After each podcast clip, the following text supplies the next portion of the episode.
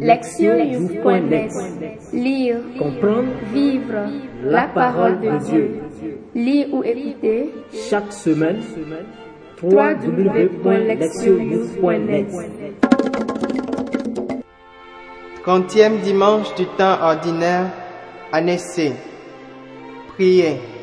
Somme 33, 2 à 3, 16, 18, 19, 23. Je bénirai le Seigneur en tout temps, saluant sans cesse à mes lèvres. Je me glorifierai dans le Seigneur, que les pauvres m'entendent et soient en fête. Le Seigneur regarde les justes, il écoute, attentif à leurs cris. Le Seigneur entend ceux qui l'appellent, de toutes leurs angoisses il les délivre. Il est proche du cœur brisé, il sauve l'esprit abattu.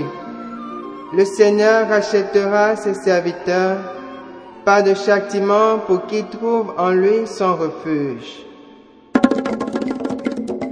Lire la parole. Première lecture. Ben Sirad le sage, 35, 15 à 17, 20 à 22.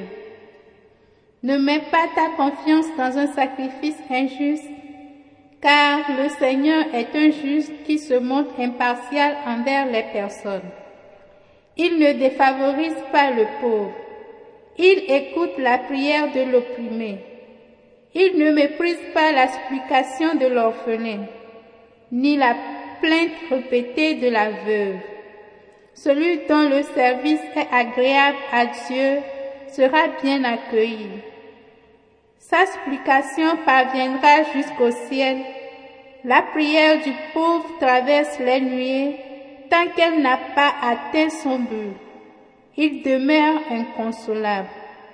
Il persévère tant que le Très-Haut n'a pas jeté les yeux sur lui, ni prononcé la sentence en faveur des justes et rendu justice.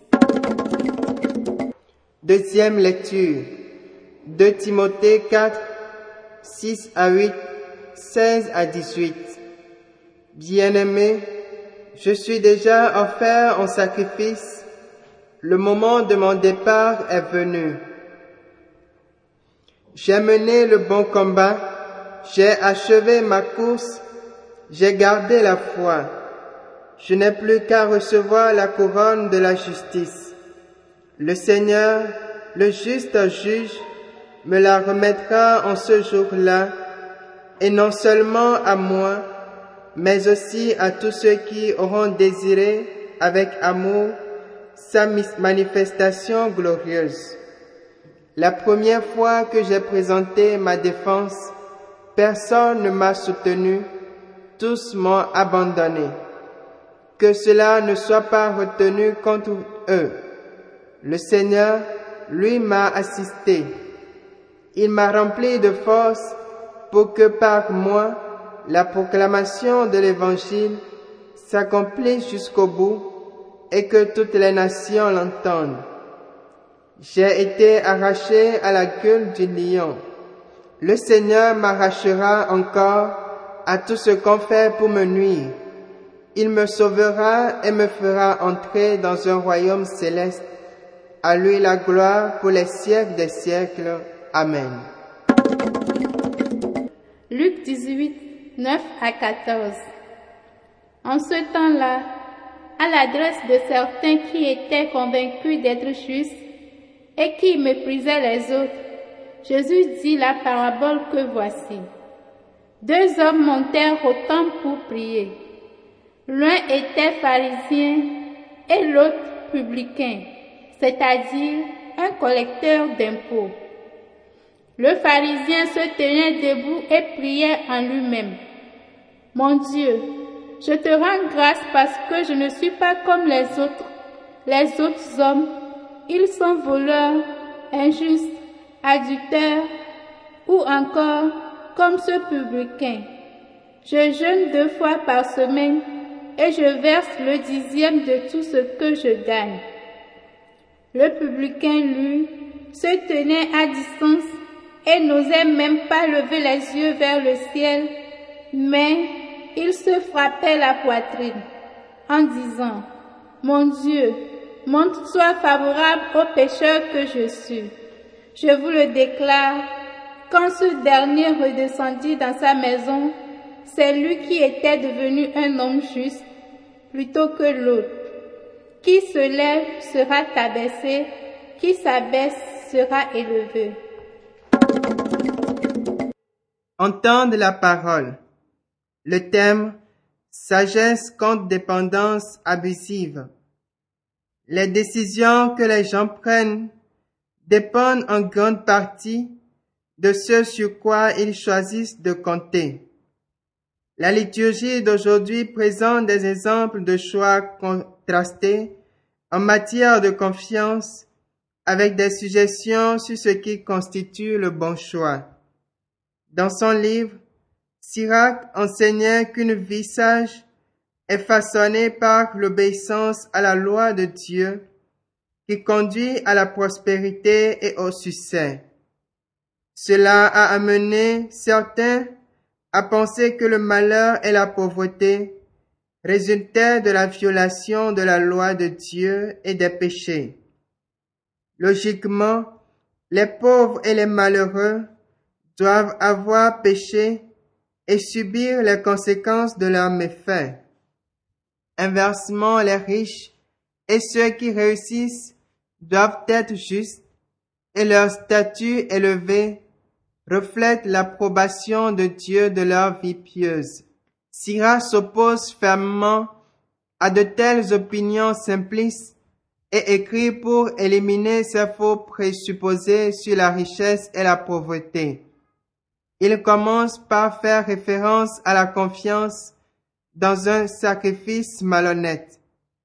Ce sont des sacrifices qui ont été offerts par ceux qui ont des acquis des richesses aux dépens des pauvres et des opprimés. Ils ont agi injustement en exploitant leurs concitoyens israéliens et offrant des sacrifices somptueux au temple. En faisant allusion à de telles pratiques, nie l'existence d'un lien direct et automatique entre la richesse et la droiture. Il nie également que la pauvreté implique le péché, car une partie importante de notre passage souligne que Dieu entend les prières des pauvres et les observe. Clairement, la richesse ne reflète pas mécaniquement la justice, tout comme la pauvreté n'implique pas automatiquement le péché. Le message essentiel du passage réside dans l'affirmation de l'impartialité de Dieu dans le jugement. La faveur de Dieu repose sur ceux dont le service plaît au Seigneur, qu'ils soient riches ou pauvres. La droiture et le péché ne peuvent pas être établis sur la base de la situation économique ou de la position sociale de chacun, mais sur la manière dont on sert Dieu.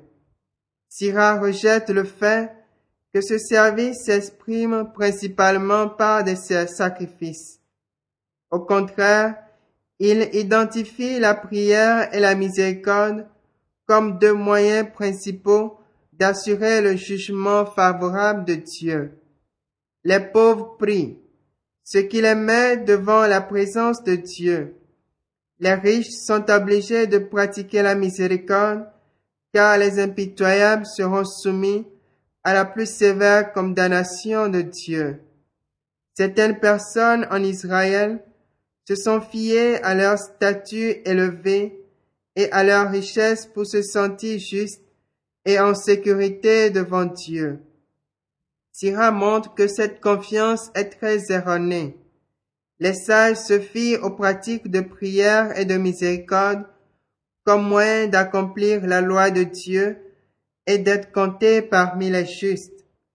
La deuxième lecture contient une déclaration émouvante écrite par Paul peu de temps avant sa mort. En regardant sa vie, Paul était pleinement confiant d'avoir accompli sa tâche apostolique avec succès. Il a décrit cela comme une compétition sportive, se battre et terminer la course. En tant que vainqueur, il portera la couronne de justice, comme tous les athlètes antiques portaient des couronnes de laurier comme symbole de la victoire. Paul a terminé son travail et a gardé la foi. Face à la mort, il était pleinement confiant dans la perspective d'une vie éternelle avec Jésus parce qu'il l'avait servi pendant de longues années avec un engagement sans faille et de manière exemplaire. Paul a ensuite révélé qu'il était capable de mener à bien sa mission difficile en raison de sa totale confiance en Jésus. Lorsqu'il a été jugé, tous ses compagnons et collègues à Rome l'ont abandonné. Il était complètement seul et sans défense. Cependant, Paul ne s'est pas appuyé sur leur soutien. Plutôt, il s'est appuyé sur Jésus comme il avait fait tout au long de son ministère. Cela s'est avéré être un choix judicieux. Paul n'a pas craint la mort. Jésus qui l'a gardé et l'a guidé pour achever sa mission auprès des gentils, le guiderait également dans le royaume des cieux. La lecture de l'évangile d'aujourd'hui présente l'histoire d'un pharisien et d'un percepteur d'impôts. Elle contient une critique de ceux qui se sont fiés à eux-mêmes pour être justes. La justice fait référence à la relation juste avec Dieu et les autres, et Jésus s'est servi de cette histoire pour montrer comment une telle relation juste pouvait être développée. L'histoire se déroule dans le temple où deux hommes s'approchent de Dieu par la prière. En toute honnêteté, les deux hommes parlaient de leur vie à Dieu. Le pharisien se tient devant Dieu pour le remercier du fait qu'il soit différent des pécheurs et du percepteur des impôts qui se tenaient à proximité. De tels individus ne seront pas dans la bonne relation avec Dieu à cause de leurs péchés. Ce pharisien clamait ainsi les raisons qui établissaient la relation entre lui et Dieu. Il mentionne le jeûne et les dîmes requis par la loi. Clairement, il sur l'observance de la loi comme seul moyen pour entretenir de bonnes relations avec Dieu. Dans sa prière, il ne demande rien à Dieu. Il ne semble pas avoir besoin de rien de Dieu. Il semble qu'il soit venu au temple pour informer simplement Dieu qu'il est juste à cause de ce qu'il fait. Sa justice repose sur ses propres actes. Le percepteur des impôts est opposé aux pharisiens. En tant que membre d'un corps de percepteurs de l'impôt, foncièrement abusif et oppressif, cela faisait de lui un pécheur sans doute et il l'admet naturellement. Il n'a personne sur qui compter en ce qui concerne ses propres actions et son statut moral. Il sait que son mode de vie est fondamentalement faux et l'isole de Dieu et de ses concitoyens israélites. Par conséquent, il a choisi de se mettre un peu à l'écart pour implorer humblement la miséricorde de Dieu. Bibliquement, la miséricorde est toujours liée à la restauration. Il prie pour que Dieu l'aide à rétablir une bonne relation avec lui-même.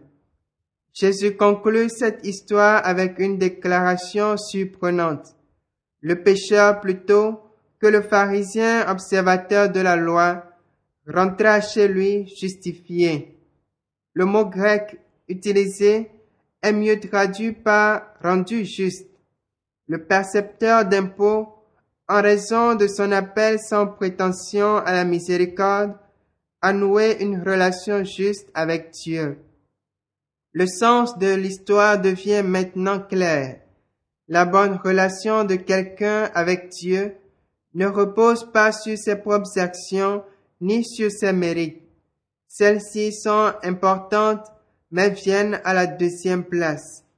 Autrement dit, personne ne peut forcer Dieu à entrer dans une relation en faisant certaines choses et en réclamant la récompense. Telle était la pensée du pharisien quand il informe Dieu de ses réalisations et se sent en droit de recevoir sa faveur. Le percepteur des impôts n'avait aucun mérite. Il a plaidé pour la restauration, ne comptant que sur la grâce de Dieu pour être accepté en sa présence. Jésus enseigne que c'est la bonne attitude quand il s'agit de construire une relation avec Dieu. Personne ne peut forcer Dieu à montrer sa grâce et son amour. Cela concerne ceux qui, comme le percepteur, acceptent humblement leur totale dépendance à l'égard de Dieu. Une telle attitude fait naître et grandir le lien avec Dieu, tandis que l'attitude trop confiante et prétentieuse des pharisiens le perturbe. Nous ne savons pas si par la suite le percepteur d'impôts a changé sa vie, mais ce que nous savons, c'est qu'il a quand même fait le premier pas essentiel vers la conversion, ce qui est le but de cette histoire. Les lectures d'aujourd'hui enseignent qu'il est essentiel que les croyants choisissent judicieusement ce sur quoi compter. Ben Sira le sage a montré que le statut économique et social ne peut être utilisé comme indicateur fiable de la justice, mais celle-ci vient plutôt de la prière et des œuvres de miséricorde. Paul a fait un choix judicieux dans sa vie et a achevé sa longue et difficile mission en s'appuyant sur Jésus plutôt que sur les êtres humains. À l'approche de la fin de sa vie, il s'est réjoui car il a choisi sagement sur quoi, sur qui compter.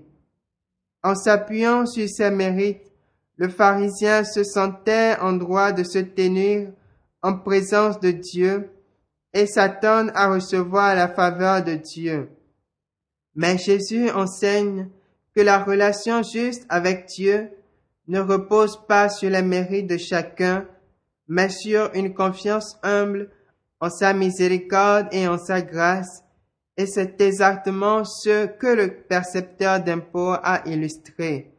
Cet enseignement se reflète bien dans les paroles du psalmiste. Pas de châtiment pour qu'il trouve en lui son refuge. Écoutez la parole de Dieu. Le pape François, dans son exhortation apostolique, Godet et Exultate, mentionne le pélagianisme contemporain comme l'un des ennemis subtils de la sainteté.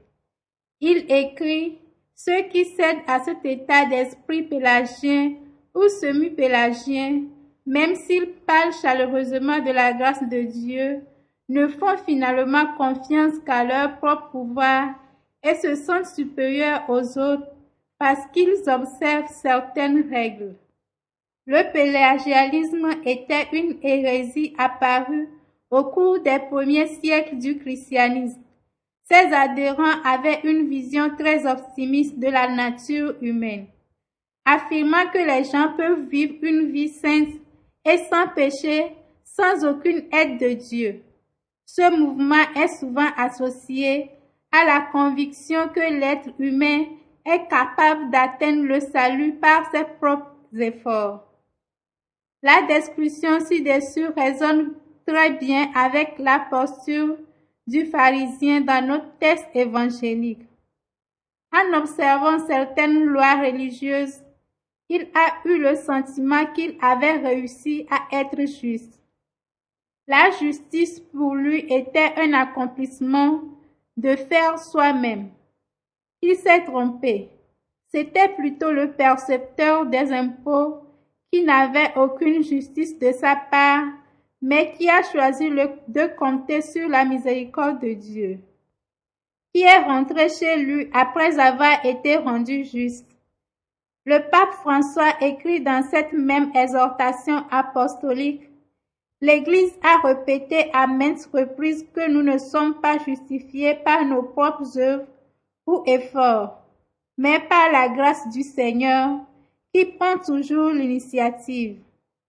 Il explique en outre que la recherche de la justification par ses propres efforts, le culte de la volonté humaine et de ses propres capacités aboutit à une complaisance égocentrique et élitiste dépourvue du véritable amour. Dieu ne peut jamais être corrompu par nos réalisations. Paul a découvert cette vérité lors de son voyage dans la foi chrétienne. Il a pu noter que toutes ces réalisations humaines n'étaient que ordures en comparaison avec la justice qui vient de Dieu et qui est basée sur la foi et la foi en Christ. Cette nouvelle compréhension l'a stimulé. Il a combattu le bon combat a terminé la course et a gardé la foi. Sa vie même s'est répandue comme une libation et il, et il attendait avec impatience la couronne de justice qui lui était réservée. De différentes personnes comptent sur diverses choses sous forme de béquilles pour les aider à se tenir debout. Pour certains, les lauriers académiques leur donnent un sens d'importance. D'autres s'appuient sur leur position dans l'Église ou la société en général. Certains aussi se consolent dans leur richesse matérielle. Malheureusement, ces béquilles, bien qu'elles aient l'air fiables, ne sont en réalité que de faibles paille. Elles ne peuvent pas résister à de forts vents. Il est dit parmi les habitants de Gadam, peu importe le nombre de fois qu'un bébé tend la main, il ne peut jamais arracher une noix de coco de l'arbre. En substance, certaines choses dans la vie vont bien au-delà de nos efforts humains. Nous ne pouvons les recevoir que comme cadeaux. Tel est le cas de la justice.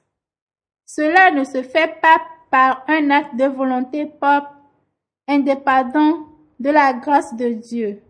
C'est un don divin qui mûrit dans un, corps, dans un cœur de foi. La dimension pratique de la foi en Dieu est l'obéissance à sa parole. Il faut un cœur humble pour faire ce que le Seigneur dit. Enfin, en fin de compte, un cœur humble parle plus fort qu'un sacrifice grandiose. Proverbe. Peu importe le nombre de fois qu'un bébé tend la main, il ne peut jamais arracher une noix de coco de l'arbre. Agir, ses amis. Suis-je fier de mes réalisations humaines au dépens de ma foi en Dieu? Suis-je devenu égocentrique dans ma quête infructueuse de me faire paraître juste? Répondre à Dieu. Conscient que la vraie justice est un don de Dieu, j'ai choisi de m'humilier devant Dieu et de m'adresser à lui comme un enfant s'adresserait à son père. Répondre à notre monde. Cette semaine, je vais éviter de faire de vains commentaires sur moi-même et je vais m'approcher humblement des autres. Dans notre groupe, nous examinerons comment interagir plus fréquemment avec ceux que la société rejette et comment pouvons-nous nous identifier avec eux. Priez. Père éternel, sauve-moi de l'auto-esclavage. Délivre-moi du piège qui se nourrit de la fausse idée que je peux tout faire tout seul. Aide-moi à chercher de l'aide et à compter non pas sur moi, mais sur toi. Surtout accorde-moi ton don de justice. Pour l'amour du Christ, je te prie. Amen. Lesioyou.net Lire, Comprendre. Vivre, la parole de Dieu. lire ou écouter. Chaque semaine, www.lesioyou.net